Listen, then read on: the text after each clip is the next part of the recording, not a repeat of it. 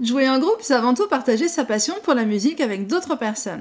Que vous soyez débutant ou flûtiste avancé, il y a quelques astuces à connaître pour bien s'entendre avec ses partenaires musiciens et vivre ensemble des moments inoubliables. Dans ce podcast, on va voir comment bien jouer en groupe en mettant l'accent sur l'écoute, la communication ou encore la préparation. En suivant ces conseils, vous améliorez non seulement votre jeu, mais participerez aussi à créer une expérience musicale agréable pour vous et votre public.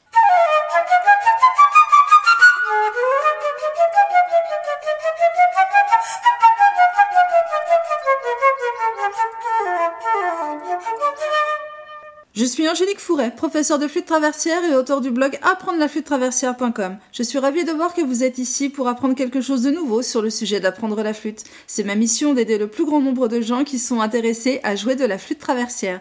Je vous aide à apprendre comment jouer avec facilité, être organisé, positif et pratique dans un apprentissage en ligne.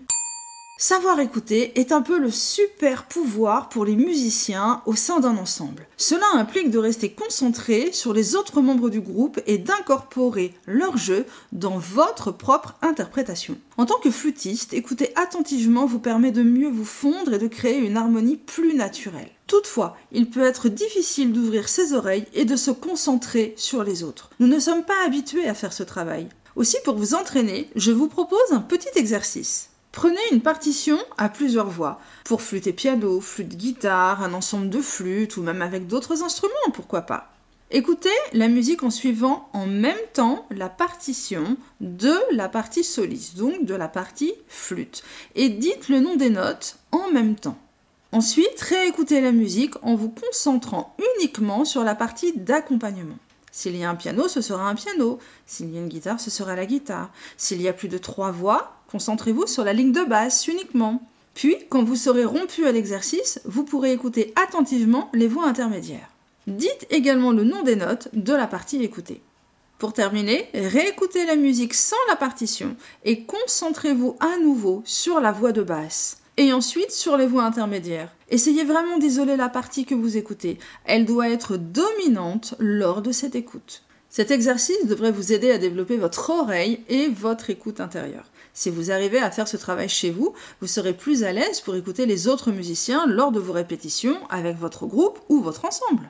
En écoutant attentivement les autres musiciens et en connaissant leur partie, vous serez mieux préparé à anticiper les changements de tempo, de dynamique ou de tonalité. Cela vous permettra de vous adapter rapidement et de rester en phase avec les autres musiciens. Pour bien jouer en groupe, il est important de savoir s'adapter à ces différents styles et de trouver comment votre flûte peut s'intégrer. Par exemple, si vous faites du jazz, essayez d'écouter et d'analyser les styles de jeu de vos camarades musiciens et voyez comment vous pouvez apporter votre propre touche sans heurter leur univers musical. Chaque style musical requiert une approche différente.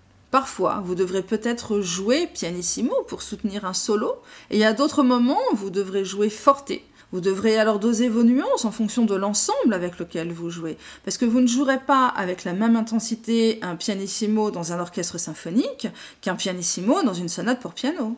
Apprenez à décoder les différents styles et apprenez à jouer ensemble. N'essayez pas d'être le centre de l'attention et soutenez les autres dans leur jeu quand cela est nécessaire. Essayez d'écouter attentivement la musique d'ensemble et ajustez votre nuance et votre jeu en conséquence. Et bien sûr, sur scène, assurez-vous de vous positionner de manière à pouvoir voir et être vu par les autres musiciens. Cela facilitera la communication et vous aidera à rester synchronisé avec le reste du groupe. Vous savez ce qu'on dit, la communication, c'est la clé. Et c'est encore plus vrai avec les musiciens. Imaginez que vous arrivez à une répétition avec une idée bien précise en tête, avec des nuances, des phrasés, peut-être même une impro, pourquoi pas. Mais vous ne la communiquez pas aux autres. Résultat, une cacophonie totale. Prenez le temps de discuter avec vos camarades musiciens, que ce soit sur l'organisation des répétitions ou la dynamique de chaque morceau. Partagez vos idées. Surtout, la communication n'est pas uniquement verbale. Un regard, un geste peuvent suffire. Chez nous, flûtistes, le mouvement respiratoire peut être une indication afin de se caler ensemble. L'accompagnant peut alors nous laisser le temps de respirer. Un mouvement avec la flûte de haut en bas peut indiquer que nous sommes prêts à jouer et que nous allons attaquer. Cela peut même donner le tempo à notre partenaire. À vous de trouver les gestes et les astuces pour communiquer entre vous quand vous jouez ensemble. De même, lorsque vous connaissez les parties des autres musiciens, vous êtes en mesure de créer une connexion musicale plus profonde avec eux. Cette connexion se manifeste par une meilleure communication non verbale sur scène, une synchronisation améliorée et une plus grande expression musicale. Il est très important de connaître votre partition avant de jouer avec les autres. Sauf dans le cadre d'un exercice de déchiffrage, vous devez travailler les partitions que vous jouez en groupe ou en ensemble en dehors des répétitions. En connaissant votre partition, vous pourrez alors mieux vous concentrer sur les autres musiciens. Cela vous donnera une liberté de jeu. Pratiquez régulièrement et assistez le plus souvent possible aux répétitions. Comme pour la pratique individuelle, la pratique collective doit être rigoureuse pour entendre des résultats harmonieux. Ces répétitions ne sont pas seulement un moment pour jouer de la musique, c'est aussi un temps pour développer une véritable cohésion de groupe. C'est lors des répétitions que vous apprendrez à connaître les habitudes de jeu de vos partenaires, que vous pourrez expérimenter de nouvelles idées et que vous allez construire votre son au sein de cet ensemble. Pour résumer, jouer en groupe implique bien plus que la simple maîtrise de son propre instrument et de sa partition. La clé réside dans la capacité à écouter, connaître et comprendre les parties des autres musiciens, à communiquer efficacement et à tisser des liens solides tant sur le plan personnel que musical.